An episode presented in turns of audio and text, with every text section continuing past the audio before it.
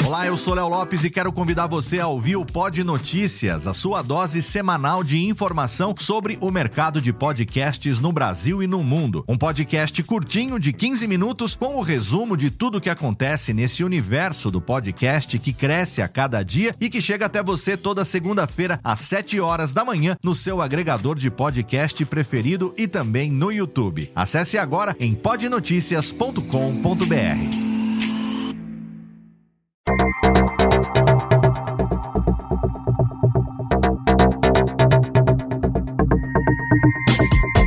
Alô Técnica, alô Técnica, baixa a trilha técnica, seja muito bem-vindo, esse é o episódio número 88 do Alô Técnica. E hoje eu recebo meu amigo Guga Mafra em mais um episódio da série Sou Podcaster.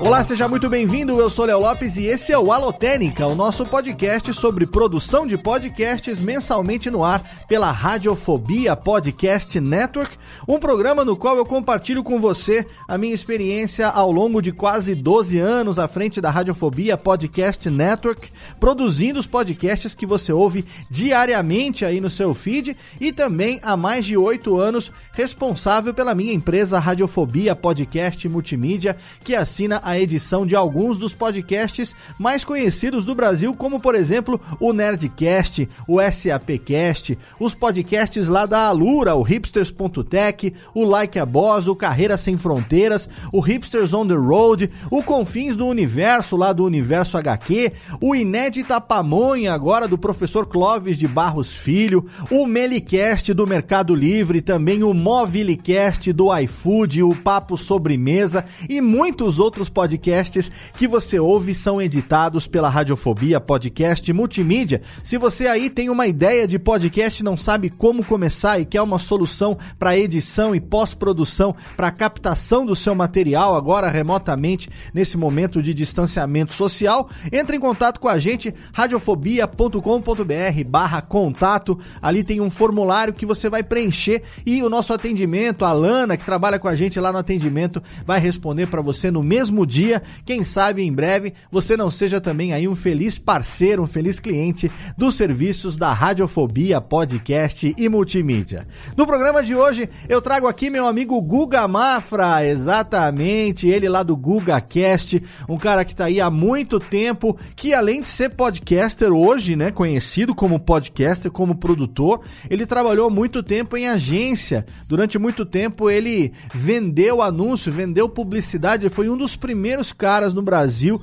que vendeu publicidade para podcast, que acreditou no potencial da mídia podcast e tem uma experiência muito vasta para contar. Ele está aqui hoje para bater um papo comigo na nossa série Sou Podcaster, essa série especial entrevistando os amigos podcasters, os amigos produtores, para a gente entender um pouco da alma podcaster que tem dentro de cada um. Então, daqui a pouco o Guga está aqui para bater um papo comigo hoje, mas antes eu quero deixar aqui aqui o recado para você que quer fazer uma carreira em tecnologia. Nesse momento agora tem muita gente transicionando de carreira. Se antes a transformação digital era uma tendência sem volta, agora é uma necessidade de sobrevivência, não só das empresas, como também dos profissionais. E para você que está aí querendo fazer uma transição de carreira, eu recomendo que você se matricule em Alura Cursos de Tecnologia, que nesse momento tem mais de 1.100 180 cursos para você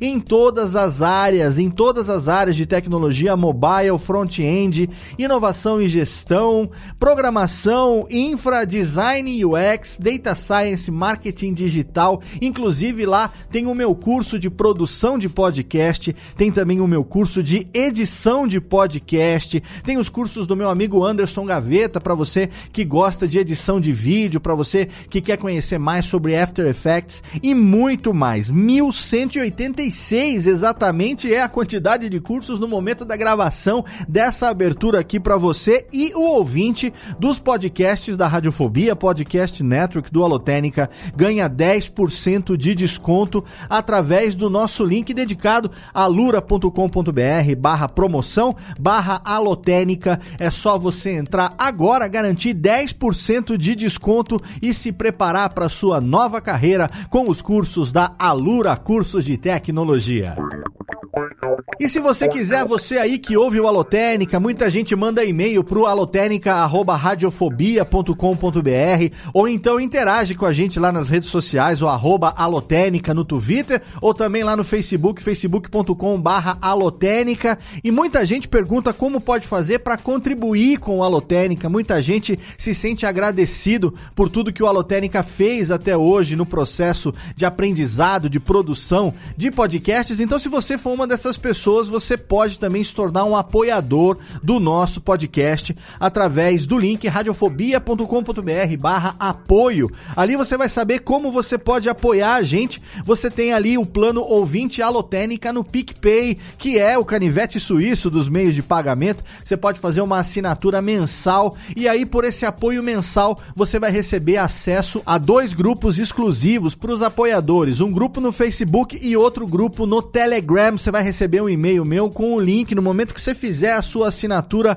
na categoria ouvinte alotênica, você recebe um e-mail com acesso para esses dois grupos exclusivos como recompensa pelo seu apoio e também ter o nome lido aqui em todos os episódios do Alotênica, como fizeram os apoiadores do mês de julho de 2020, o Douglas Oliveira, o Vitor Hugo de Araújo Silva, Jefferson Silveira, Lívia Matos dos Reis, Lucas Mauro, Caê Lima, Ederson Nunes, Vitor Estácio, Cláudio Barreiro e Christian Lugarini foram os nossos apoiadores do mês de julho, que tem o nome lido aqui e que participam com a gente lá do dia a dia no nosso grupo de apoiadores do Alotênica, trocando ideia, ajudando a decidir pauta, tirando dúvidas diretamente comigo sobre os aspectos relacionados à produção do seu podcast. Então, se você quiser também ser um apoiador, é só acessar agora radiofobia.com.br barra apoio. E se você quiser participar do outro grupo. Esse é um grupo livre de produtores, apresentadores e ouvintes de todos os podcasts da casa, aqui da Radiofobia Podcast Network. Tem um grupo no Telegram para você participar, t.me barra Radiofobia Network. Claro que tem o link lá no post para você também, mas você pode entrar e ali você vai fazer parte desse grupo. Esse grupo é um grupo livre, onde a galera fica batendo papo sobre qualquer coisa, trocando ideia. Já somos quase 300 pessoas nesse grupo que você pode ali trocar ideia com os integrantes do Radiofobia, com os apresentadores dos outros podcasts da casa. Tem ali o John e o Calote da cervejaria Juan Caloto, que apresentam comigo o Radiofobia. Todo mundo tá ali, inclusive também amigos, como André Gordirro, como Tato e Mauri, lá da Rede Geek. Também estão lá João Paulo Gomieiro, Henrique Machado, Bruniago do Troco Disco. Tem muita gente legal. Então vem você também para esse grupo de produtores, apresentadores e ouvintes dos podcasts da Radiofobia Podcast Network no Telegram. Agora, Técnica, roda a vinhetinha e chama meu amigo Guga Mafra, porque tá na hora da gente trocar uma ideia e ouvir muita experiência legal e conhecer um pouco mais da alma podcaster do meu amigo Guga Mafra nesse episódio totalmente especial da nossa série Sou Podcaster. Alô, Técnica! Alô, Técnica! Alô, Técnica! Segue programação Técnica!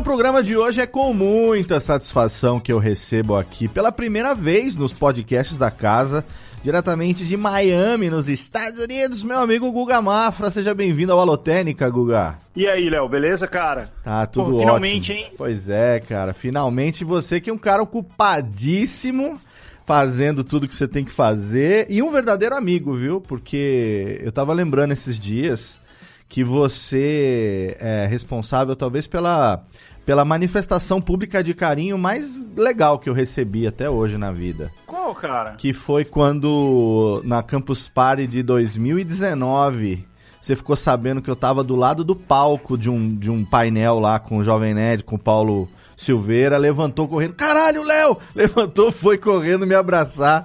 E a gente fazia quase, sei lá, dois anos que a gente não se via. Eu falei, nossa, que legal. Eu me, sinto, me senti muito acarinhado. Lembrei disso esses dias. Falei, puta, é um amigo de verdade, o Guga. É, a, gente não, a gente não se via há muito tempo, né? Fazia. É, é muito raro. Fazia. A gente, a gente, se fala muito por WhatsApp, essas coisas Sim. a gente se vê muito pouco, então. Fazia. E, então uns, é muito importante. Uns dois anos, mais ou menos. Guga, ah, em primeiro lugar, obrigado por ter cedido um pouco do seu tempo aqui para gravar com a gente aqui no Alotênica. Esse, esse, essa série Sou Podcaster aqui tem como objetivo conversar com os podcasters, com as pessoas que produzem podcast no dia a dia, é, para saber um pouco da, da alma podcaster de cada um, das motivações é, de cada um, né? De quem produz e por que continua produzindo e tal. Então, Legal. assim, eventualmente pode ser que tenha algum desavisado que não te conheça. Então eu queria começar com você se apresentando. Quem é você, Guga Mafra? Cara, eu faço um podcast que é o GugaCast, onde a gente conta histórias épicas da vida das pessoas. Uhum. Vou contar uma história reversa aí. Hum. Pra, responder essa sua pergunta. Eu comecei a fazer esse podcast porque eu participava de vez em quando de um outro podcast que era o Braincast. Sim. E no Braincast, eu fiz uma piada lá, era uma brincadeira que eu tinha que eu ia ser o responsável pelas cartas, pela sessão de cartas. Certo. E era uma brincadeira de que eu, eu ia fazer a sessão de cartas a sessão mais legal do, do programa.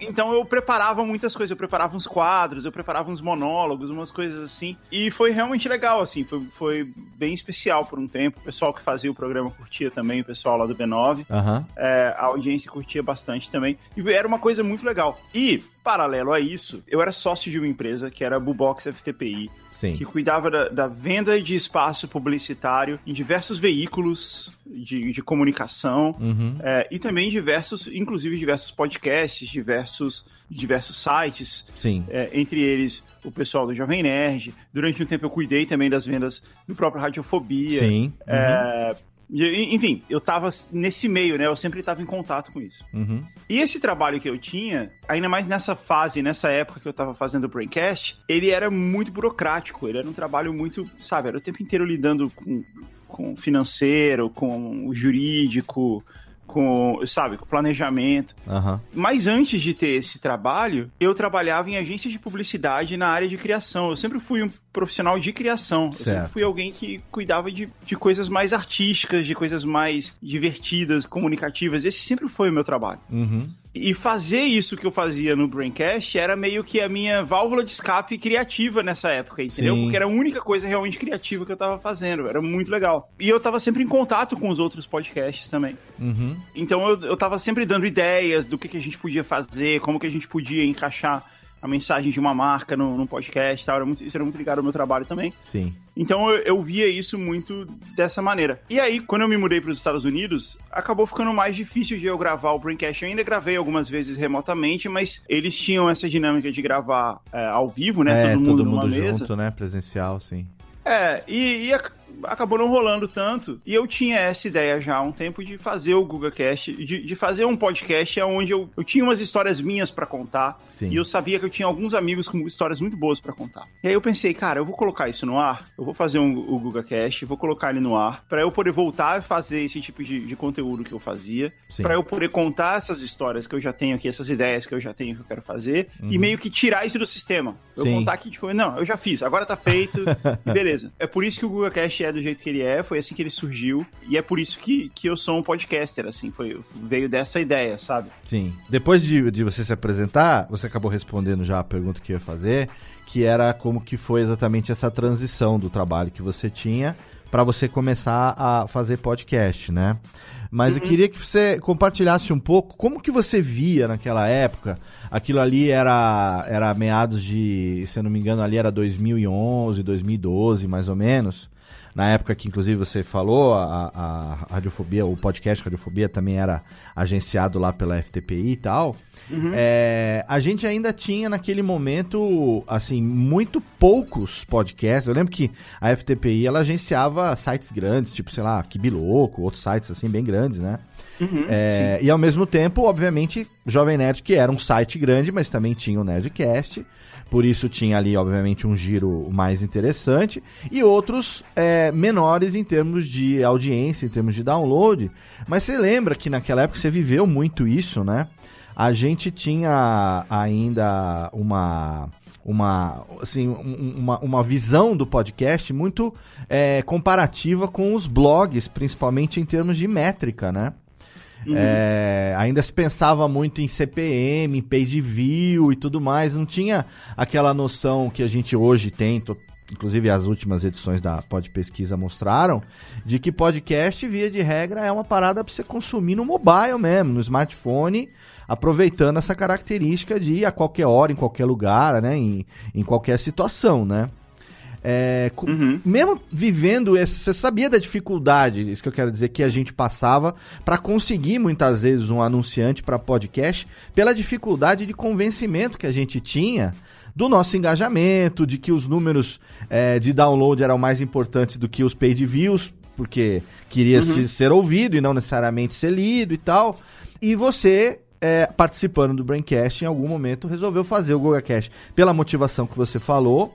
Mas ao mesmo tempo tem tinha, a pergunta é essa, esse lado do cara que viveu, o outro lado também de falar, ah, eu acho que isso aqui não deve girar não, vai ser só uma sabe, uma, uma, brincadeira mesmo minha, um negócio mais para mim, como você falou, pra dar mais uma carimbada, dizer eu fiz isso, e não vai ter uma longevidade, porque é um negócio que ainda não, sei lá, tirando os grandes, aqueles que têm milhões de downloads, não emplaca. Você chegou a ter essa visão ou não era, ah, vamos ver, vamos de boa, vamos ver o que que dá? Cara, eu, eu nunca enxerguei o Google Cash como um negócio, assim, eu não, nem tinha nenhuma pretensão de ter publicidade no Google Cash. Uhum. Na, naquela época, assim, é, a ideia era fazer algo para os meus amigos ouvirem e mais nada, assim, não, não, não tinha... Tanto é que eu não, não me esforcei muito, sabe? Uhum. Eu gravava ele com o iPhone, com o microfone do iPhone. Sim o logo do GugaCast era GugaCast escrito em Times no Word, que eu fiz um screenshot. uhum. é, o programa se chamava GugaCast, assim,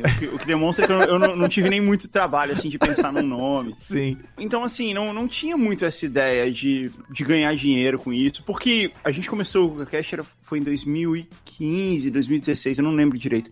Mas nessa época ainda, ainda não tinha. Podcast não era, não era algo tão conhecido como está sendo hoje, como foi nos últimos dois anos. Uhum, sim. Essa época que você falou, 2011, quando a gente começou a trabalhar a venda de publicidade do Nerdcast, e, e que a gente emplacou algumas coisas lá no Radiofobia também, e no Braincast, uhum. e no, no Tecnocast que a gente fazia também. A Red Geek também, os meninos lá do Ultra Geek, né? Do, do We Are Geeks também. também placou umas boas coisas lá com Sim. eles. Mas ali, cara, naquela época, o podcast era quase como uma arma secreta que a gente tinha para algumas marcas que eram muito ousadas.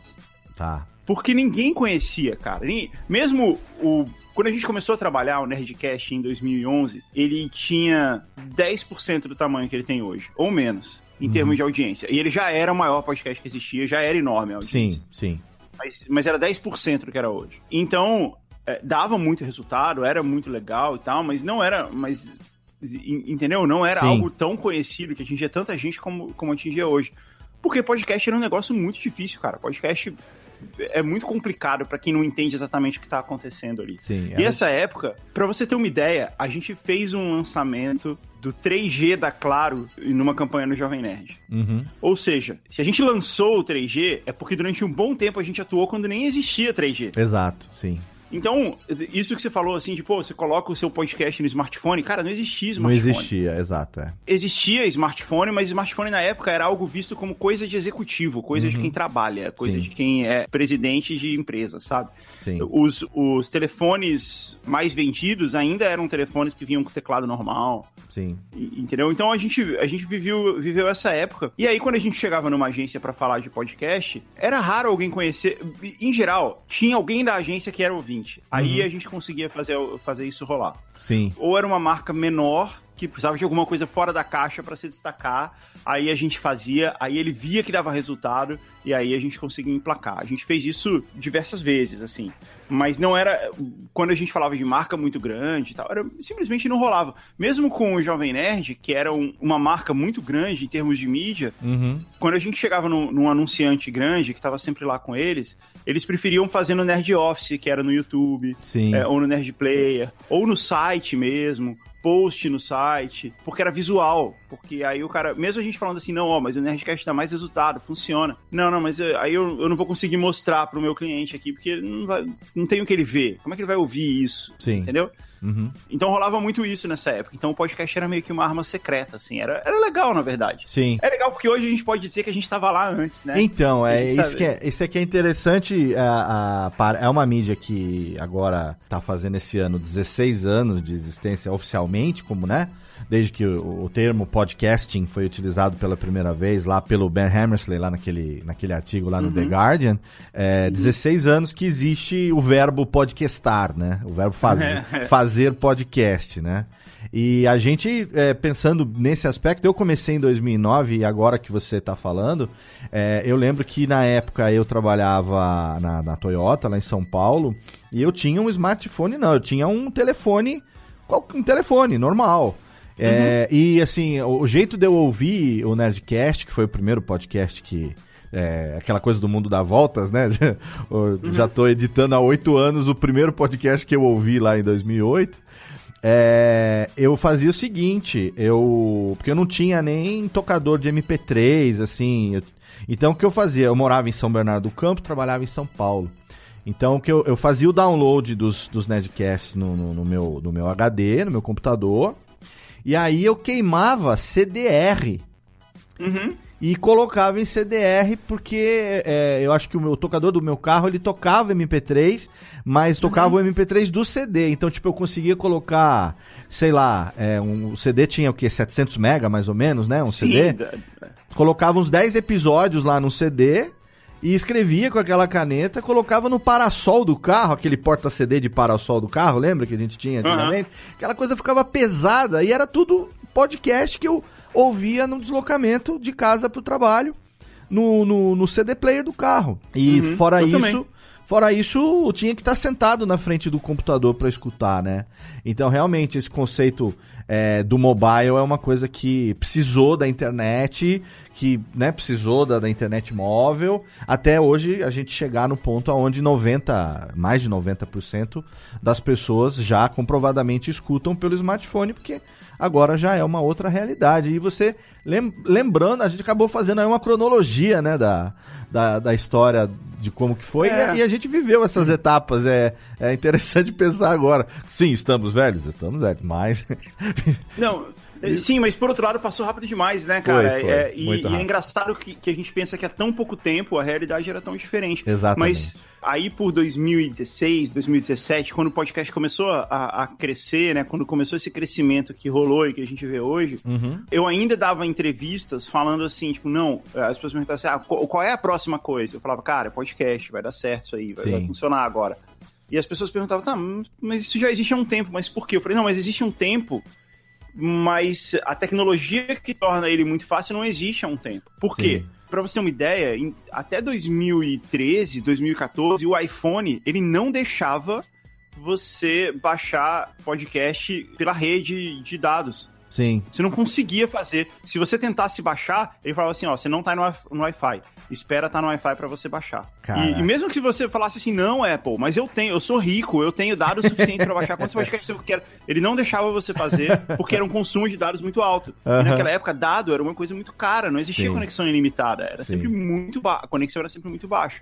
Então, ele vinha nativo no iPhone essa barreira de você não conseguir baixar podcast por rede de dados. Olha só, olha a dificuldade que a tecnologia impunha pra gente. Sim. Você tinha que estar no Wi-Fi, baixar ele e depois ouvir é, com ele já baixado quando você estivesse em movimento. Sim. A outra coisa, tinha espaço no, nos, nos, telefones. Né? Exato. Né? Eles, eles tinham muito espaço de armazenamento muito mais restrito do que tem hoje. Então você tem um monte de podcast, era muito mais difícil. Podia ter um, dois episódios que você baixava no Wi-Fi, ouvia, terminava, deletava, voltava lá, baixava mais. Sim. Então era outra dificuldade que você tinha. Sim. A outra é que eu tô falando do iPhone, mas iPhone não, ninguém tem. É, pouco, quer dizer, pouca gente tem. Sim. iPhone é uma coisa de privilegiada, assim. Uhum. E não existia ainda smartphone Android. Eles Exato. começaram a existir por aí, 2012, 2000. Os telefones começaram a todos se transformar em smartphones nessa época. Então foi.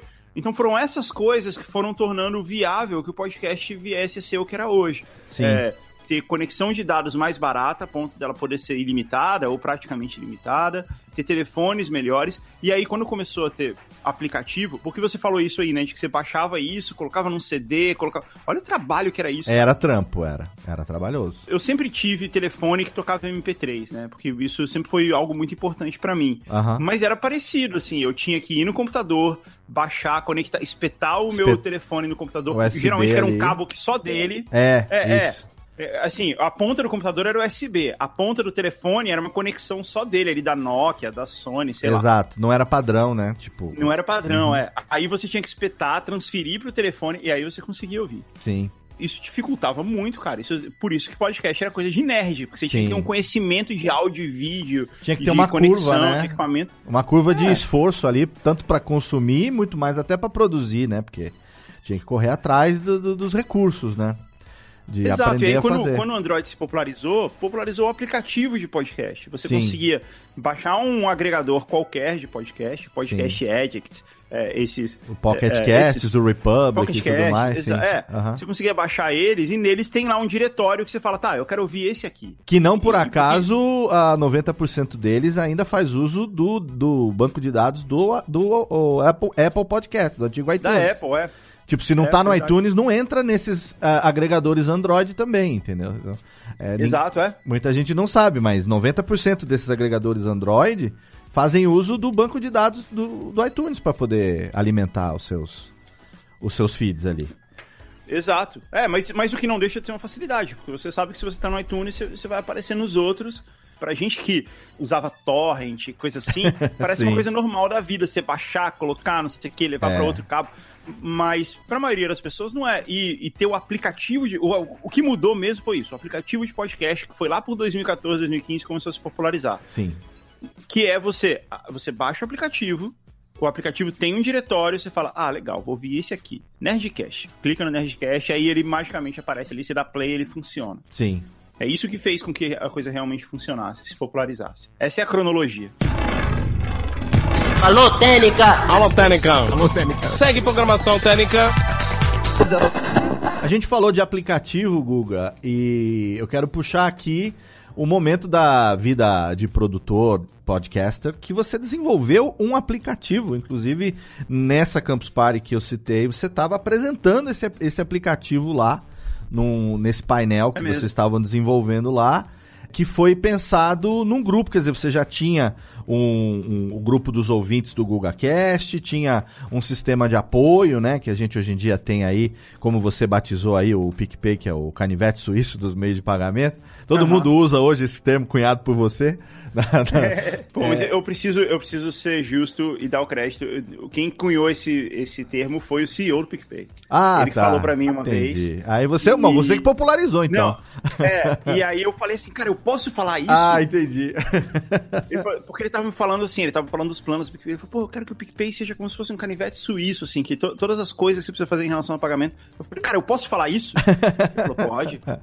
aí eu passei a falar e deu certo. E, e, aí, de vez em quando, eu falo pra ele, olha, quando as pessoas falam que fui eu que fiz, eu, eu dou o crédito pra você. Ah, excelente.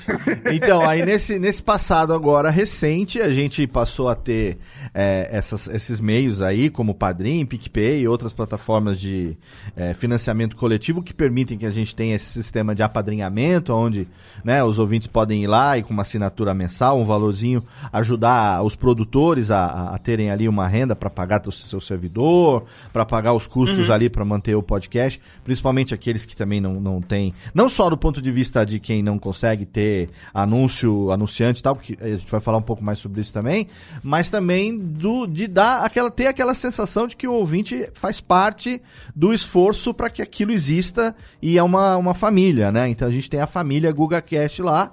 E aí você uhum. desenvolveu um aplicativo que depois acabou também já é, evoluindo para outra coisa, você acabou vendendo. Empreender, eu quero saber o, o, esse, esse, essa transição do cara que só queria fazer um podcast porque estava morando em outro país, para os amigos ouvirem as histórias, para o uhum. empresário do ramo de podcast que você acabou se tornando.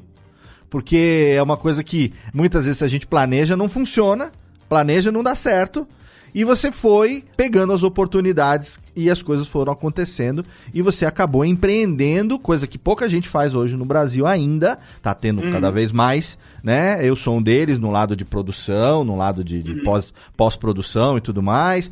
Tem as produtoras de conteúdo, né? Então, Half Def, B9, próprio Jovem Nerd e outras tantas aqui hoje em dia. E você também foi empreender nesse aspecto. Eu quero saber como foi essa transição, como que, que isso surgiu na vida do Guga Podcaster, o empresário Guga de podcast.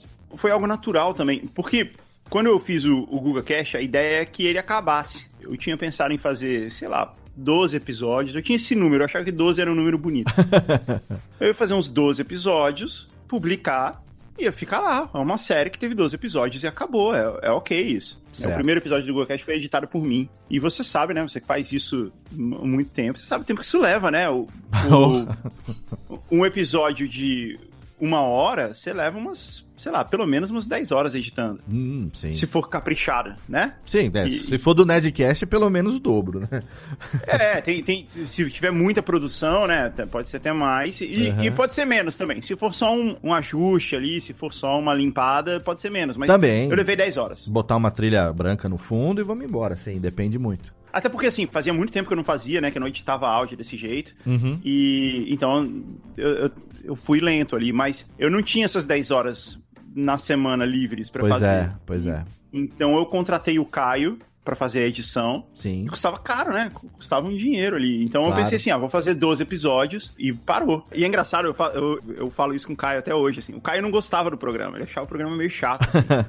é, ah, tá bom, vou fazer. Porque... Caio, pro ouvinte é. incauto que não sabe, é o nosso amigo Caio Corraine, que também já trabalhou comigo aqui na Radiofobia e que hoje tem a sua Maremoto, que é também, hoje virou concorrente, amigão, brother concorrente, tá lá na Maremoto fazendo também edição de podcast, né? Sim. E aí, a gente fez isso e a ideia era acabar o programa. Eu ia fazer 12 episódios, acabou. A gente acabou fazendo um pouquinho mais. Uhum. Mas depois de um tempo, outras coisas, trabalho, assim, começaram a ficar muito pesadas no dia a dia. Eu falei, tá, beleza, chegou a hora que a gente vai acabar, foi muito legal. Vamos encerrar e, e, e, assim, sempre vai ter isso lá publicado pra gente falar sobre e promover esses episódios que estão lá. Tá, tá bom. E aí eu comecei a comunicar, assim, nas mídias sociais que eu ia encerrar o programa. Uhum. E começou a rolar uma comoção, assim, começou a rolar um protesto. Não, pelo amor de Deus, como isso vai acabar? o podcast é muito legal, é muito bom, coisa assim. E é óbvio que isso te deixa, né, lisonjeado, assim. Óbvio que eu fiquei comovido. Nossa, tem uma galera que gosta. Foi aí que eu me toquei que a gente tava dando mais de 10 mil downloads, downloads por episódio. Por episódio, sim. Porque no começo eu dei uma olhada, quando, quando bateu mil, assim, eu falei assim, pô, mil é um número legal. Tá é, bom. é um número legal. É. É, tá bom já. E, e, eu não olhava muito, assim. E aí que eu comecei a perceber que os episódios antigos começaram a ter muita audiência, porque o pessoal ouvia o último, ia lá e ouvia os antigos também. Todos eles estavam batendo isso 10 mil. Eu falei, nossa, cara, isso aqui ficou grande, assim, tá legal isso. Uhum. E aí eu pensei o seguinte: eu vou criar uma campanha de financiamento. E se a campanha der certo, se atingir uma meta suficiente aí pra gente se pagar e tal, eu continuo. Se ela não der certo, eu não continuo. Certo. Mas eu achava que não ia dar certo. Tá. Eu achava que eu achava que não tinha gente suficiente disposta a fazer isso, a pagar por isso. Você achava que não ia dar certo ou você meio que queria que não desse porque sabe o trabalho que dá também, né? é, talvez um pouco, talvez tivesse um pouco disso. Já também. aconteceu comigo também, sabe? Tipo, é. meio, que, meio, meio que queria que não desse porque, cara, vamos, queria uma, não... uma, uma desculpa para fazer uma transição, sabe? É, e aí a escolha não foi sua, né? Exato, né? mas não. Mas deu certo é. e aí você tá, tá, tá amarrado. É, pois é. E aí eu pensei em fazer isso, só que eu achava que, sei lá, eu não, eu não tava confortável com a ideia de falar assim, tipo, olha, contribua com um valor mensal Sim. em troca de eu fazer o podcast, porque aí umas pessoas vão contribuir, outras não. Uhum. Então eu tive essa ideia de, olha, eu vou vender alguma coisa, vai comprar alguma coisa. Você não, tá, você não tá contribuindo, você não tá doando coisa, você tá pagando em, em troca de um conteúdo exclusivo. Foi essa ideia que eu tive. Uhum. Eu vou criar um conteúdo exclusivo para quem só é assinante, o Google Cash continua gratuito. Quem é muito fã do Google Cash e quer ter Google Cash todo dia, a gente vai fazer um conteúdo exclusivo todo dia para os assinantes. Certo. Foi essa a ideia soltei a ideia lá, usando o Apoia-se, que era uma plataforma que tinha disponível. E eu pensei, eu vou dar, um, dar, dar, férias, eu vou ficar aqui três meses sem gravar. Esse era o número que eu tinha na cabeça, três meses. vou ficar aqui três meses sem gravar, vou deixar isso aí rolar, e aí se, se der certo, a gente, a gente retoma. Se fosse para dar certo, ia levar esses três meses para dar certo. E levou um dia, assim, no final do dia tinha batido a meta lá. Caraca. E, e, foi muito legal, cara. Foi, foi legal, assim. Eu fiquei empolgado, assim. Eu, eu tava meio, assim, tipo, cansado de fazer o, o podcast e tal. E deu realmente uma energia de, não, putz, agora vamos fazer pra valer. Vamos organizar, vamos fazer coisa legal. Foi aí que eu comprei equipamento, sabe? Sim. É, porque e, não era nem o lance da grana. Era o lance de, tipo, não, vamos fazer sério. Vamos, vamos levar o negócio a sério. Sim. É, é o momento que o hobby deixa de ser exatamente um hobby, né? Quando você começa a se dedicar um pouquinho mais ali com né, investir tempo, equipamento e, é, enfim, mudança também às vezes de é, estrutura e tal para melhorar, né? Daquela... É, e aí não, não só o lance de comprar equipamento, mas eu, eu, me organizei, sabe? Eu criei pauta, sabe? Criei mais ou menos uma estrutura pro programa, como que a gente ia fazer, eu me organizei com quais iam ser as datas que a gente ia gravar. A gente se organizou melhor para que aquilo ali tivesse um, uma produção mais controlada, assim. Uhum. E aí a gente retomou a segunda temporada e, e foi muito legal, cara. Começou a ter muito assinante, começou a crescer demais de audiência. A gente atingiu 60, 70 mil downloads já nessa, nessa segunda temporada. Excelente. E começou a ficar muito legal, cara. Começou a ficar muito grande. Só que para fazer esse, esse trabalho, eu fiz com o que eu tinha na mão. Eu uhum. tinha o Apoia-se para fazer a cobrança. Certo. E eu entregava esse conteúdo exclusivo num grupo fechado do Facebook. Sim. E isso era, era muito tosco, cara. É, porque, porque obrigava o cara a fazer o download daquilo ali para poder escutar, né? Ou clicar no celular, fazer o download físico no, no telefone para poder ouvir. Quer dizer, na prática não era podcast, né? Tipo, era um, era um áudio como se fazia antes, na época dos blogs, porque o, o, os agregadores não, não tem uma maneira de você ter um acesso de assinante por login e senha, né?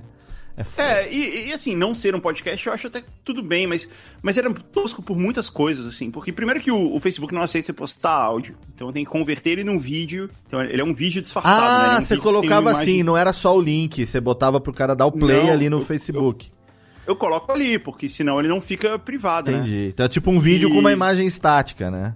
Exato. Que nem, o, e... que nem no YouTube, quando não, a pessoa não grava via streaming, com câmera e tal, que nem a gente faz lá no Radiofobia, acaba uhum. virando, muita gente publica lá uma, a capa do episódio e o áudio no fundo, né? Exato. É, inclusive a primeira temporada do Google Cast a gente publicou, tá lá no YouTube, ela tá assim. Uhum. Desse jeito aí que você falou. Sim. Mas aí a gente colocou isso no Facebook e era muito tosco também, porque enquanto a gente tinha ali 100, 200 assinantes, ainda tinha algum controle. Porque eu tinha que receber o pagamento desse cara no Apoia-se, ele tinha que entrar lá no Facebook, pedir para entrar, explicar quem ele era no Apoia-se. Muitas vezes o nome do cara no Facebook não é o mesmo do Apoia, entendeu? Sim, sim. Aí eu tinha que entender qual é a Tinha que fazer um cruzamento dele. ali de, de, informações, de assinatura com acesso, para saber Exato. se o cara realmente é o cara que tá ali, né? Exato. Então, assim, no começo, como era pouca gente, ainda dava para Dava para gerenciar. Quando começou, uhum. a gente chegou a ter mais de 1.500 assinantes lá. Quando começou a, passar dos 300, 400 assinantes, começou a ficar impossível de, de gerenciar isso. Começou Sim. a ficar muito difícil, porque eram duas bases de dados que não se cruzavam.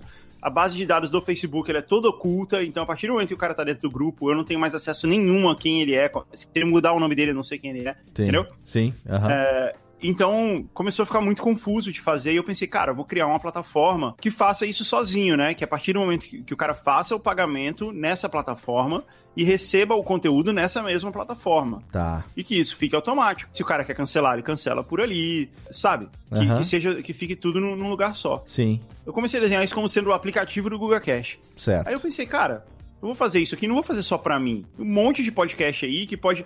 A vida toda eu senti a dor do criador de conteúdo Sim. que faz um puta conteúdo legal, que tem uma audiência considerável e a única maneira que ele tem de monetizar esse conteúdo, de transformar isso num trabalho, é vendendo publicidade. Aham, uhum, sim. Então, a gente acabou não falando aqui, né? Mas eu tinha uma outra empresa que era a Amazing Pixel, que era uma, ah, uma rede de, de canais de YouTube. Sim. E eu tinha lá canais de YouTube que tinha alguns canais que eram afiliados com a gente, que tinha, sei lá, 10, 20, 30 mil views por episódio. Cara, é muito. 30 mil views por episódio é muita gente, cara. É um estágio lotado. Sim. Nossa. Só que, comparado com outros grandes youtubers que tem 1 milhão, 2 milhões, 10 milhões, parece pouco. Sim. Né? Uhum. Então, é muito difícil desse youtuber conseguir ter publicidade no canal dele. Sim. E outra, mesmo que ele conseguisse, existem muitos canais assim, não existe verba de publicidade no mundo inteiro para monetizar todos esses canais. Mesmo que todos eles tivessem acesso e tal, essa conta não fecha. Não fecha. Então sim. pensei, pô, eu vivi a vida inteira com esse pessoa. E assim, era dor mesmo, assim. Eu já tive com um youtuber chorando, falando assim: caramba, eu faço canal, o canal só cresce, dá certo, não sei o que e tal. E eu não consigo ter anunciante, não consigo fazer isso aqui dar grana, eu preciso arranjar outro emprego. E eu pensei, pô, talvez aqui eu tenha solução para essa galera que trabalhou comigo. E aí eu pensei, vou criar essa plataforma para que todo mundo possa fazer isso que eu tô fazendo, vender um conteúdo exclusivo por assinatura. É muito melhor.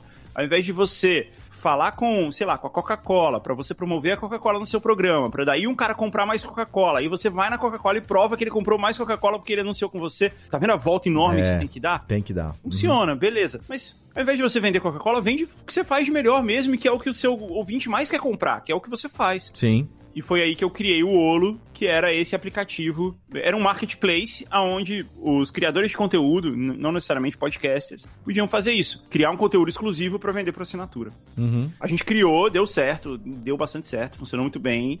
E a gente foi. O Olo foi comprado pela Hotmart, que é uma empresa enorme de tecnologia brasileira, que tinha um aplicativo já similar e tinha muitas similaridades. E uhum. a gente entendeu que fazia total sentido juntar as forças ali e transformar isso num só. A gente teria muito mais capacidade de atender mais creators e desenvolver muito mais rápido, né? Porque o, o Olo era eu ali junto com uma pequena equipe tentando fazer aquilo virar. E a Hotmart é uma empresa enorme de, sei lá, mil pessoas. E com isso a gente consegue ser muito mais rápido. Só nesses, nesses períodos aí a gente já lançou duas, três atualizações em, em meses, coisa que para fazer uma atualização a gente levou um ano no, no Olo. Entendi. Então é muito legal, cara. E a gente tem isso disponível e é algo que tá rolando, que tá funcionando. Inclusive, quero convidar você para criar. Como é que a gente é, Como é que faz? também. Como é que faz?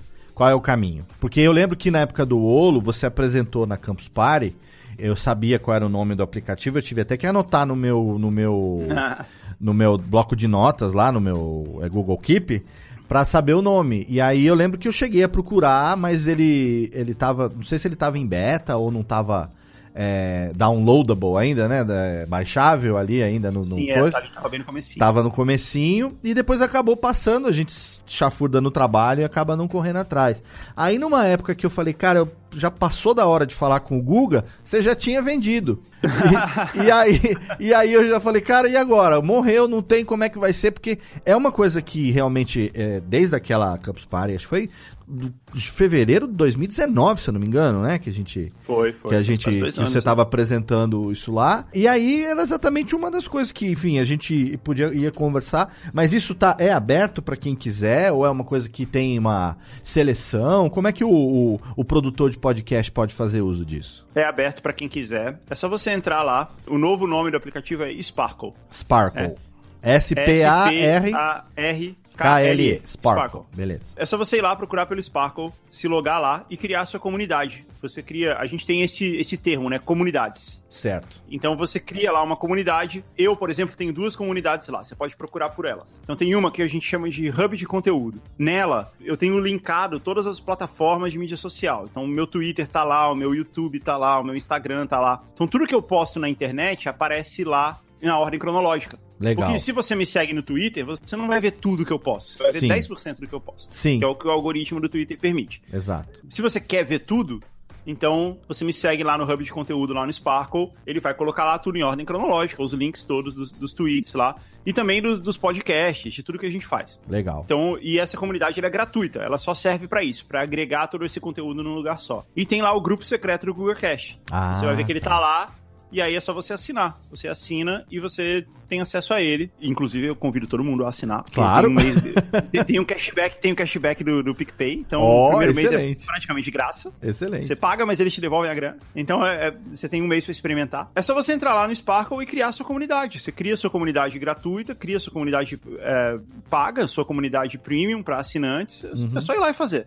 Vai dar certo. Se precisar de ajuda, me fala aí. Que, Excelente. Que que eu te ajudo. E aí o Olo, que hoje, enfim, migrou, é, foi comprado pela Hotmart e virou o Sparkle, foi o meio, então, que você encontrou de facilitar todo esse processo de gerenciamento dos assinantes e poder é, ao mesmo tempo que controla, distribuir, que é uma coisa bem legal também, né? Você não vai ter que fazer uma gambiarra como você fazia no Facebook. Você tem uma maneira dedicada de distribuição prática e eficiente ali na mão do seu assinante, né? Exato, cara. E principalmente desenvolver, assim, essa união de forças com a Hotmart, né? Ela trouxe essa capacidade muito grande de desenvolvimento e de evolução, porque a gente não tinha. Quando eu criei o Olo, eu pensei no assinante que já estava com a gente que já tinha ouvido. A gente tem hoje mais de 800 episódios exclusivos lá. Então, o assinante que já está com a gente desde o começo já ouviu esses 800 episódios. Uhum. Mas no momento que a gente colocou no ar, a gente percebeu que a gente não dava uma boa experiência pro cara que acabou de chegar. Então ele tinha que ficar rolando a página infinitamente para chegar no episódio 1. Sim. E. Porque a gente simplesmente não, não percebeu isso. A gente pensou, putz, a gente precisa corrigir isso aqui, precisa ter uma maneira de filtrar isso aqui, de mudar e tal. E e como a gente era uma equipe muito pequena, levou tempo pra gente conseguir fazer isso. E com a Hotmart a gente consegue fazer isso muito rápido. Por isso que a gente vai descontinuar o Olo. A gente está trazendo todas as funcionalidades do Olo pro Sparkle para que ele consiga ser desenvolvido muito rápido. A cada dois meses a gente já lança uma nova versão com funcionalidade. Tudo que a galera pede, escreve nos comentários: olha, queria que funcionasse assim, isso aqui não funciona muito bem, isso aqui não me atende direito a gente coloca aqui numa, numa lista e consegue fazer isso ser desenvolvido muito rápido. E dessa maneira a gente consegue atender os creators muito bem de, de permitir que eles façam isso, sabe? Vender o que eles têm de melhor, que é o conteúdo que eles fazem. E é muito legal, cara. Tem muito conteúdo maneiro lá. O Carlinhos Troll tá lá, o Luquinhas tá lá. Ah, excelente. Ah, tem Cinco Alguma Coisa tá lá. Tem, tem um monte de coisa legal entrando lá, você vai ver. Eu demorei, agora eu vou, hein? Pô, você tem que ir. Família cara. Radiofobia e pensa que o que não falta aqui é conteúdo. Já, já tem quase um ano que a gente é, produz podcast diário, né? Então, então e todo... é, é, legal. Eu mesmo não consigo acompanhar, cara. Não, não dá, é. é muita é, coisa. Se, seria muito legal se fosse tivesse tudo num lugar só. Porque tem os que eu produzo, os meus, que são produtos by Léo Lopes.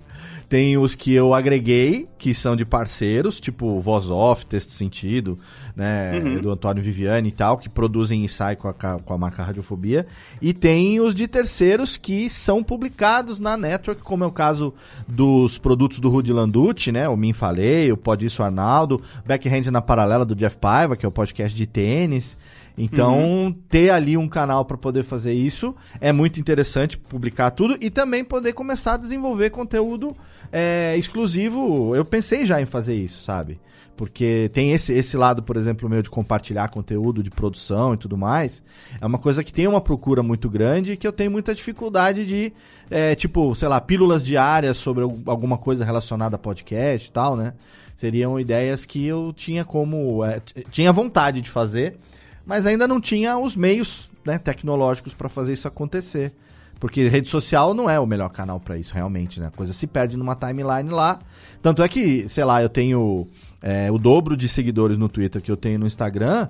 E tem muita gente que me segue porque eu edito o Nerdcast desde 2012, que não sabe que eu sou podcaster, que eu sou produtor, que eu sou locutor, que eu tenho uma empresa, que eu tenho uma rede. Muita gente acha que eu sou o cara que edita o Nerdcast, entendeu?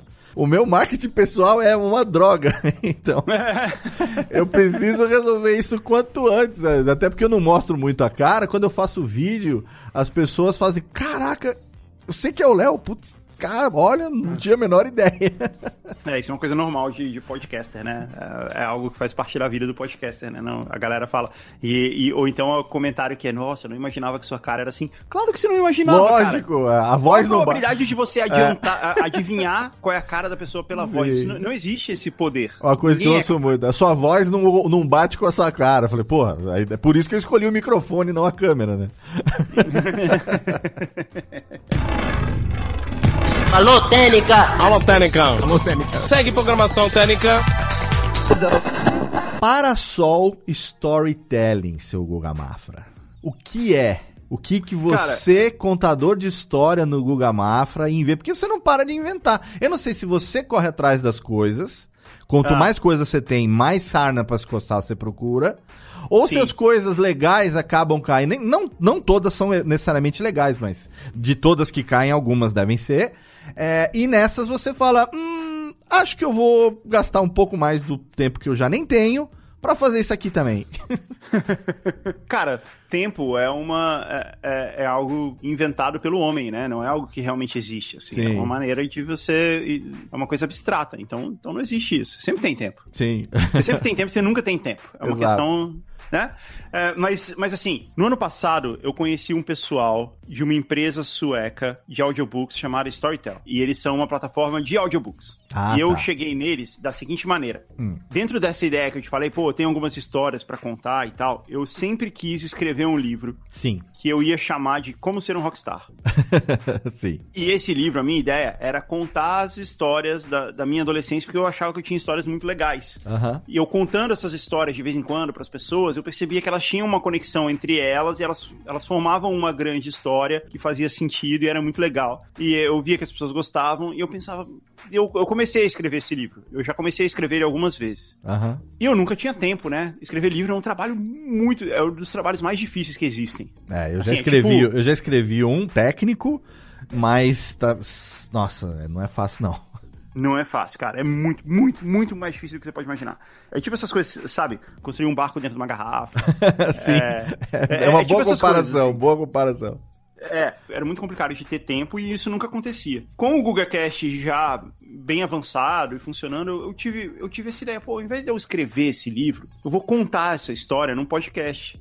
Porque é mais fácil, né? Você não tem que sentar e escrever. Você claro. e fala, você Sim. conta. Eu pensei assim, eu vou, eu vou contar ela num, num podcast. E depois eu contrato um redator para transcrever isso tudo. Hum. E assim eu não vou ter o trabalho de eu ir lá fazer e depois eu só reviso tal, e, e, e assim eu vou conseguir resolver esse problema de não ter tempo para escrever. E era essa a ideia. Então, foi daí que surgiu esse projeto, que era Como Ser um Rockstar. Certo. Quando eu comecei a, a, a, fazer ele, eu percebi que ele não era exatamente. Ele certamente não era um audiobook. E eu percebi que ele não era um podcast em si. Enfim, era uma história que eu tava contando ali do começo ao fim, sabe? Tinha eu, e eu tive essa ideia de trazer o meu filho, o Eric, Uhum. E eu contar a história para ele, para ele ser um interlocutor, né? Para não ser eu falando sozinho com o microfone. Ah, entendi. E foi muito legal, porque ele tem umas reações, ele, ele reage à história e isso, isso dá um tempero absurdo, muito legal. Que legal. E aí a gente começou a fazer, eu fiz, fiz um primeiro episódio, e na hora que eu tava gravando, eu tava achando que, putz, legal, vai funcionar, deu tudo certo. Mas quando eu fui ouvir, era, eu achei muito ruim, porque eu me enrolava muito, assim, para falar.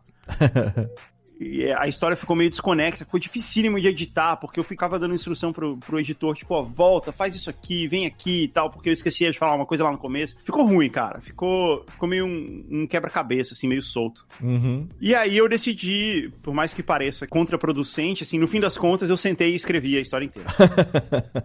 eu sentei e escrevi o livro. Mas aí o negócio já tinha engatado, entendeu? Entendi. E aí eu falei, não, agora vai sair. Aí eu sentei e escrevi o livro, cara. E foi uma loucura. Eu passei um mês, todas as madrugadas, escrevendo. O livro ficou grande, cara. É vai dar um livro de 400 páginas. Nossa! Assim, é, não, não, é um livro, não é um livro pequeno. Eu escrevi o livro, mas eu quis fazer ele e aí eu criei esse formato que eu chamei de podbook. Podbook, aham. Uhum. Ele é um audiobook, mas ele não é um audiobook normal, que é narrado, né? Que é lido por um narrador. Sim. Ele é um audiobook que é contado com uma linguagem de podcast. Sim. Ao invés de eu narrar o livro, eu não li o livro, né? Ele não é lido. Sim. É, eu abri o livro na minha frente para servir como um roteiro e eu fui contando a história pro Eric, que foi reagindo das melhores maneiras possíveis. Que porque legal. o, o, legal é que o Eric tem a idade que eu tinha na história. Ah, que legal. Muito é, foda. É a história de quando eu tinha mais ou menos 14, 15 anos, que é a idade que ele tá hoje. Uhum. Então é muito legal, cara. Tem um conflito de geração. Tem... E o Eric é uma pessoa muito diferente de mim. Então ele, ele, ele me sacaneia pra caramba. Assim, ah, não, cara, você vai fazer isso, é maluco. Então foi muito legal, cara. E, e o projeto ficou muito divertido. E a gente fez um trabalho bem caprichado de produção, de trilha sonora, sabe? Como eu tô contando a história da minha banda de garagem daquela época, uhum. eu tenho uma coisa que eu jamais poderia fazer num livro, que é colocar as músicas, colocar a experiência em áudio. Sim, ali. excelente. É, ficou cara, então a gente coloca as músicas e vai comentando, eu vou explicando a letra, né? Porque a música tem a ver com, a, com o momento que eu tava vivendo ali e tal. E aí eu vou contando pro Eric, parece um Beavis e Butthead, sabe? Ah, tá sim. A música tocando e a gente reagindo, é muito legal, cara. E aí a Storytel, que é essa plataforma de, de audiobooks, eu contei isso para um monte de gente. Olha, vou fazer um negócio chamado Podbook. Ninguém entendia. Duas pessoas entenderam o projeto. Uhum. É, o Azagal, que falou assim, cara, é legal, vai dar certo, faz. E a Storytel, o pessoal, a equipe da Storytel. Entendi. Eles falam assim, putz, essa história é, essa ideia é foda, vai dar certo e a gente vai, vai abrigar ela aqui. Então a Storytel estava sendo lançada no Brasil e eles lançaram é, o Como Ser um Rockstar, que deu muito certo, foi muito ouvido e foi muito legal, cara. E a gente está preparando, inclusive, o lançamento dele no formato livro mesmo. Aham. Uhum a gente vai fazer. E quando a gente fizer, a gente vai lançar uma, uma atualização, a gente vai lançar um conteúdo extra lá Do no áudio. também em áudio. Uhum. E vai ficar muito legal, cara. É que um excelente. projeto muito, muito bacana de se fazer. E aí, por conta disso, quando eu fiz o Como Ser um Rockstar, eu pensei assim, cara, eu tenho dois títulos agora. Eu tenho o GugaCast e tenho o Como Ser um Rockstar. São Sim. duas produções. Uhum. Eu preciso montar uma produtora. Ah. E aí e aí eu montei uma produtora que é a Parasol Storytelling. Belo nome, hein? Parasol é bom. É, parasol é tipo um guarda-chuva, né? Então é. a ideia é isso, assim, tipo, é, é, a empresa que engloba todas essas coisas que a gente tá fazendo. Uhum. No ano passado, eu tinha lançado um projeto dentro do Google Cast também, que era o Letra e Música, que a gente entrevista compositores, né, de, de bandas conhecidas e tal, pra eles explicarem a, a, a, história por trás das letras. Então a gente vai fazer o Letra e Música, um outro podcast. Que legal. vai ser um podcast à parte. E tem várias coisas rolando, cara. A gente tem mais umas três produções em andamento aqui, que a gente vai lançar aí ao longo dos... Foi um pouquinho atrapalhado aí pela pandemia. Sim, claro. Mas que gente vai lançar aí nos próximos anos. E são muito legais, cara. E sempre com essa ideia, eu gosto que as coisas da Parasol, elas tenham uma ideia de realidade aumentada. É. Então, ao mesmo tempo que você tá ouvindo um podcast, um podcast normal, ele, ele dá a sensação de que aquilo ali é algo que está acontecendo no mundo real, ou que aquilo ali, entendeu? Eu gosto da ideia de embaçar a barreira entre a realidade e entre o que é ficção, entre o que você está ouvindo ali no, no podcast. Que legal. E, então todos os nossos projetos têm essa, têm essa característica também, que vai ser um negócio muito legal. Alô, Técnica! Alô, Técnica! Alô, Técnica! Segue programação Técnica! Guga, 2018 a, o Spotify abriu o catálogo para podcast. Você foi uma das primeiras pessoas aqui no Brasil que ficaram sabendo disso. Teve contato com o pessoal lá do Spotify. Foi uma época muito legal. Foi uma época muito bacana que eu acompanhei também de perto ali. E ano passado a gente teve o evento né, do Spotify. É, para podcasters ali, o Summit foi muito legal também. É, enfim, não tem como. Não, você é uma, uma referência hoje para produtores pela história, né? Pelo, pelo, por isso tudo que você contou. Então eu queria que você. Eu estou dando só o exemplo do Spotify, só para ilustrar uhum. aqui essa, essa pergunta final, que é o seguinte. Como que você enxerga a, a, ainda o potencial da nossa mídia podcast. A gente tem hoje, sabe, né, que uh, o próprio Spotify tem ainda um, um, investimento grande que foi anunciado há alguns anos e está aumentando cada vez mais produções é, exclusivas. A gente tem uma, uma, uma, movimentação que agora, com essa coisa toda da pandemia, muita gente migrando para o digital. Eu até brinco que quem nunca fez podcast está fazendo, e é óbvio, né? Mas é, é, é, é, o que está acontecendo realmente. É, tem o fenômeno das agências que até agora não sabiam o que era podcast que estão oferecendo sem conhecer a mídia e muitas vezes vem correr atrás da gente para ter uma consultoria para entender a mídia, para poder finalmente oferecer para os seus clientes, coisa que até agora não fazia, porque o pessoal está querendo alternativas para o digital, né? A gente falava da, da, da digitalização e tal, é, mas no conceito das empresas se modernizarem, utilizarem as ferramentas. E hoje em dia isso acabou virando uma necessidade de sobrevivência para muita gente dentro desse meio uhum. todo, dessa pandemia que o pessoal está vivendo. Então, uhum. o podcast, é, a, a, gente sente que teve uma queda de downloads nesse período da pandemia. Obviamente, isso se explica porque as pessoas não estão se deslocando mais, não estão indo para academia, não estão indo de casa para o trabalho, do trabalho para casa. Quer dizer, parte da atividade é, que elas faziam enquanto ouviam podcast, enquanto faziam aquilo, é, deixaram de fazer, né? Porque em casa agora você tem que é, cuidar de filho, ao mesmo tempo tem que trabalhar e tal. O que a gente não tem é tempo livre, né? Então, isso teve também um impacto no, no, no download dos podcasts mundo, mundialmente, em, em geral, mas não diminuiu a relevância da mídia, tanto que acabou se tornando algo cada vez mais procurado, como eu disse, por agências, até por empresas tradicionais. Então, nesse aspecto, o que, que você sente é, é, pro podcast ainda por vir? Você acha que vai chegar num ponto de esgotamento ou é uma coisa que está conseguindo se renovar em tão pouco tempo e a gente ainda tem ainda muita lenha para queimar, o Guga? Eu tava rindo quando você começou a pergunta porque durante muito tempo o Google Cast foi o único podcast em português no Spotify. Foi.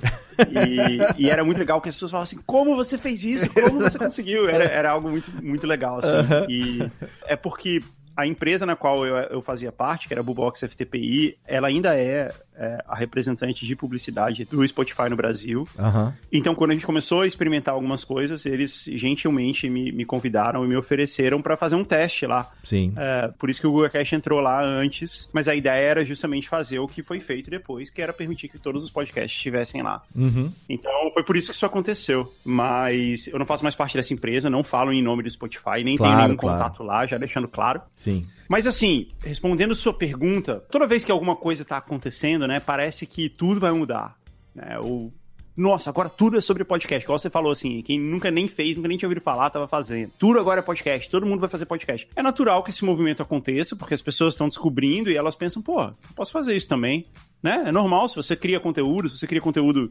impresso, se você cria conteúdo no rádio, se é, no YouTube, é normal que a pessoa fale, pô, eu posso fazer isso também. E não adianta, cara. É, tem, eu vejo muitos podcasters das antigas, né, dessa nossa turma aí dos anos 2000, que falam assim, pô, mas eu fazia isso aqui primeiro. Cara, isso não tem menor, menor importância, cara. Você ter sido o primeiro, se alguém vier e faz, fizer um podcast bom agora, ele vai estar tá tão relevante quanto você. Sim, Porque claro. não é uma questão de idade, é uma questão de capacidade de fazer conteúdo, de fazer um conteúdo bom. E isso não importa quem começou primeiro, quem fez primeiro.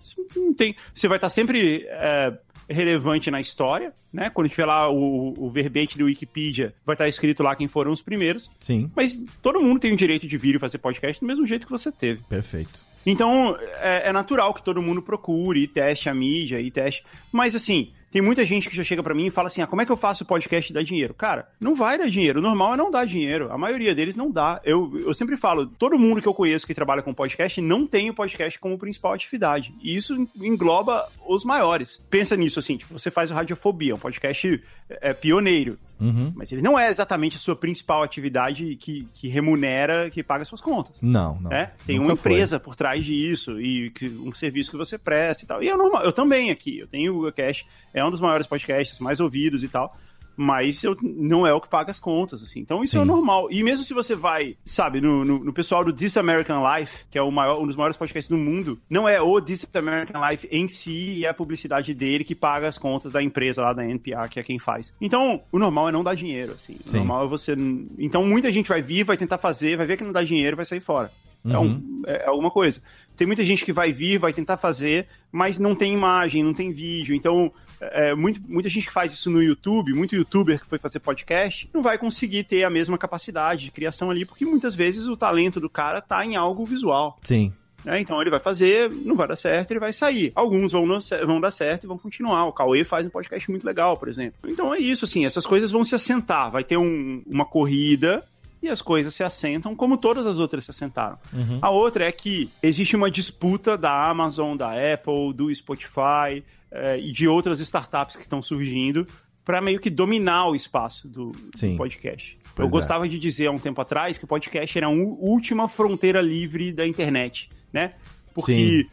o dono do texto na internet é o Facebook. Sim. Se você não publica o texto no Facebook, ninguém acha esse texto. Não, não existe mais blog fora do Facebook. É. O dono do vídeo é o YouTube. Uhum. Né? Se você faz vídeo no YouTube, não adianta você fazer em outra plataforma e tal. Ele tem que estar lá no YouTube para ele ser achado. Sim. E o podcast não tem dono, né? Uhum. Ele é, um, ele é um, um feed que você alimenta várias plataformas. Essas plataformas são razoavelmente. Elas têm as mesmas forças e tal. Sim. E, e beleza. Que faz parte um da experiência, né? De você democratizar para que quem ouça escolha onde que ele quer ouvir, né?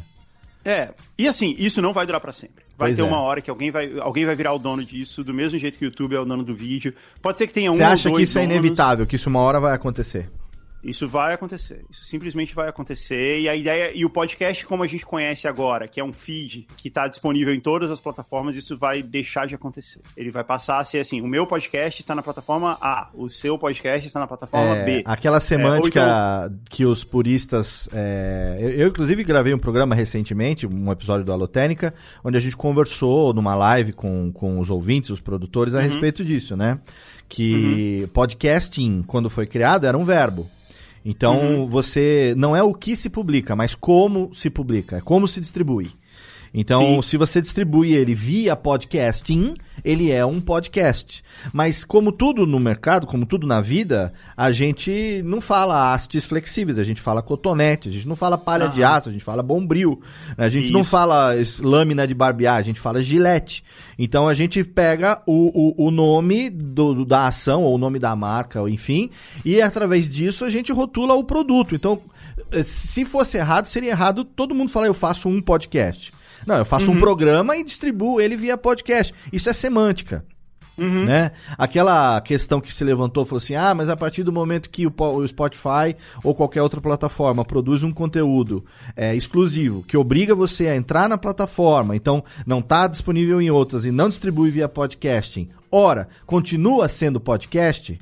E aí a minha, minha resposta para isso é: claro que sim, porque há muito tempo que podcast, por quem ouve, não é o, o meio de distribuição, mas é o produto per se.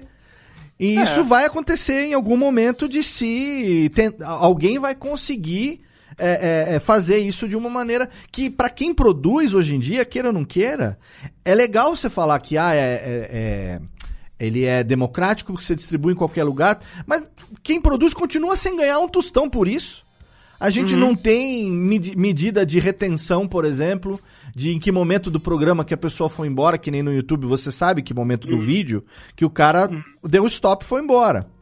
E Sim. hoje só o Spotify faz isso pra gente, porque ele coloca um clone do, do seu. dentro do algoritmo dele criptografado lá no servidor dele.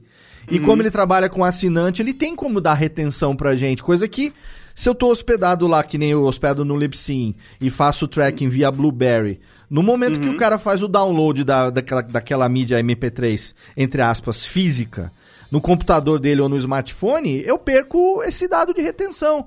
Então, para mim, seria interessante que eu tivesse isso para todos os meus não sei quantos mil downloads de cada episódio. E isso não acontece, né? Então, pro produtor é. não é, ainda não é uma experiência ideal também. Não chegamos nesse ponto, né? Mas isso, isso vai começar a acontecer também pelo seguinte: o mercado ele não anda pelo produtor. Uhum. Ele anda pelo usuário. Pelo usuário, sim. Entendeu? Sim. É, não, não, importa o que o produtor acha, como ele quer que seja, como vai ser. Não importa o que o usuário acha, como ele quer que seja. Perfeito. Então, à medida que essas plataformas vão ganhando usuários e vão fidelizando esses usuários, então, à medida que tem mais usuários de podcast que só ouvem podcast pelo Spotify, ou só pelo Podcast Addict, ou só pelo Google Podcast, ou só pelo iTunes, não importa. Sim. À medida que eles vão se habituando a isso, aquilo ali vira. Agora a gente tem que lidar com o usuário dessa plataforma, não, não com o usuário de podcast. Si, como um todo. Que é o consumo então, que dita, a maneira como a pessoa consome que é. dita a regra, né? Exato. Então eu acho que isso é, como você falou, isso é inevitável, isso fatalmente vai acontecer. Você pode até ter o seu podcast em todas as plataformas. Você vai, vai lá e vai publicar em uma por uma. Tudo bem. Mas a verdade é que a ideia de que tem um monte de plataformas podcast vai ser algo que vai, vai ser específico de uma ou outra plataforma aí, que, que devem ser essas aí, cara, as grandes. A Amazon, a Apple, o Spotify, o Google, que são as empresas que estão brigando para se tornarem donas desse espaço, né? Do, do, espaço do áudio na internet. E isso fatalmente vai acontecer, cara. E to todos eles têm boas chances de conseguir. Ou, eventualmente, vai ficar meio que dividido entre esses caras aí. Talvez uma, uma outra startup que acabe surgindo no meio do caminho. Mas essa distribuição massiva, que a gente não tem nem controle, a gente nem sabe em qual plataforma que o ouvinte... Ah, hoje em dia não, não dá para saber mais. Outro dia eu fiz uma busca por Radiofobia Classics, que é o programa musical que tá parado já há quase dois anos, uhum. mas que ainda tem uma audiência muito grande, né? Porque eu tô tentando pensar numa maneira de voltar com outro formato. É um programa que eu tenho muita, muita paixão em fazer, porque é o meu lado radialista ali atuando, né?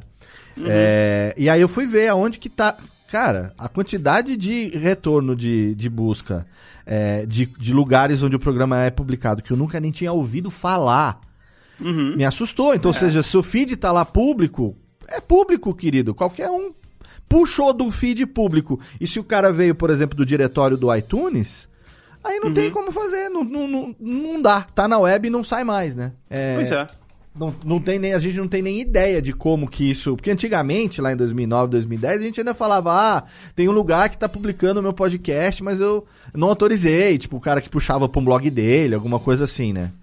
Hoje em uhum. dia, esse tipo de controle se tornou inviável de uma maneira impossível, né? Não, não Exato, como. e isso é mais uma coisa que fala em favor de, de, de essas plataformas acabarem. É, vai, vai acabar sendo uma vantagem para essas plataformas que querem dominar o espaço, entendeu? E isso, isso vai acabar acontecendo. Então, eu acho que respondendo sua pergunta, assim, a quantidade de shows que existem hoje vai continuar se mantendo, assim, shows novos? Não, não vai, porque Sim. uma hora o pessoal vai desistindo também, porque claro. não, não, não atinge o que eles achavam que ia atingir. É, também é, Mas vai se estabilizar. Não? O áudio em si, a gente não tá falando nem só de podcast, o áudio em si vai fazer mais parte ainda da vida das pessoas, Sim. porque a gente caminha para uma interação homem-máquina sem tela. Esse é o ponto. A Perfeito. gente precisa de tela, porque é assim que a gente interage com o nosso telefone, com o nosso computador, com o nosso carro, com a nossa televisão. Uhum. E a gente precisa pegar um cursor e apontar na tela o que, que a gente quer que esse, essa máquina faça. Sim. É, e cada vez mais a máquina entende o que a gente fala e a gente entende o que ela fala. Sim. Então,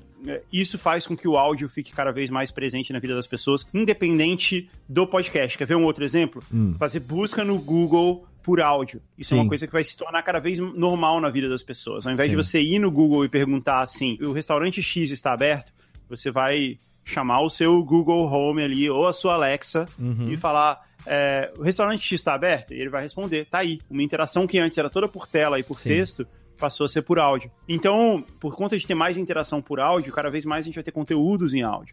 Com então, certeza. o conteúdo de, é, da previsão do tempo, das notícias do dia, é mais é normal, faz mais sentido que ele seja em áudio para você poder ouvir enquanto faz outra coisa. Então, eu acho que isso carrega junto o podcast para ele se manter algo muito relevante e muito presente na, na vida das pessoas, ainda mais do que é hoje no futuro. Excelente. Guga, eu não tenho palavras suficientes para agradecer a sua participação aqui na Alotênica. Sei que é um amigo querido e que é, tem sempre esses insights, assim, acabou se tornando um programa muito mais do que biográfico, um, um papo também a respeito da, da própria mídia em si, muito mais rico, né? Eu sabia que o programa ia ser rico com você, mas acabou uhum. indo para um outro lado também muito legal.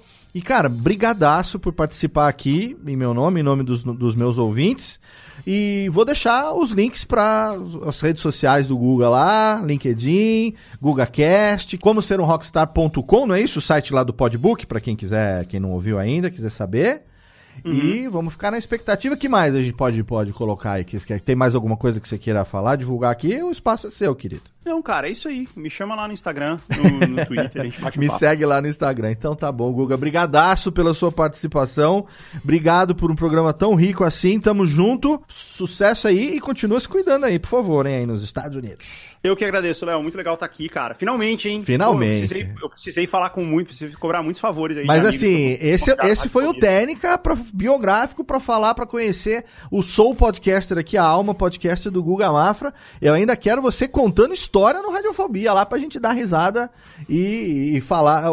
Um Radiofobia crossover com o Guga Cast ainda tem que rolar, por favor. Hein? Pô, eu também quero, Léo. Fala aí com quem eu tenho que falar. eu, pago, eu pago o que tiver que pagar. Valeu, Guga. Obrigado, Valeu, cara. cara. E obrigado a você aí também, ouvinte do Alotênica, que acompanhou esse episódio hoje com o Guga Cast. Você sabe, o Alotênica é o nosso podcast mensal sobre produção de podcasts que você ouve aqui na Radiofobia Podcast Network. Você pode me ajudar a fazer os episódios do Alotênica mandando um e-mail para alotênica@radiofobia.com.br, seguindo também ele lá no Twitter @alotênica e também tem a fanpage no Facebook, facebook.com/barra barra alotênica. Obrigado pelo seu download, pela sua audiência. Mês que vem eu conto com você aqui em mais um episódio do Alotênica. Um abraço e até lá.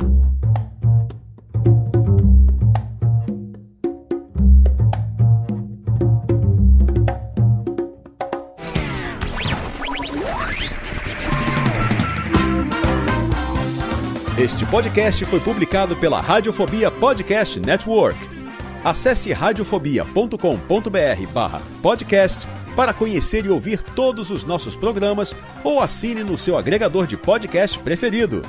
Esperamos você no próximo episódio.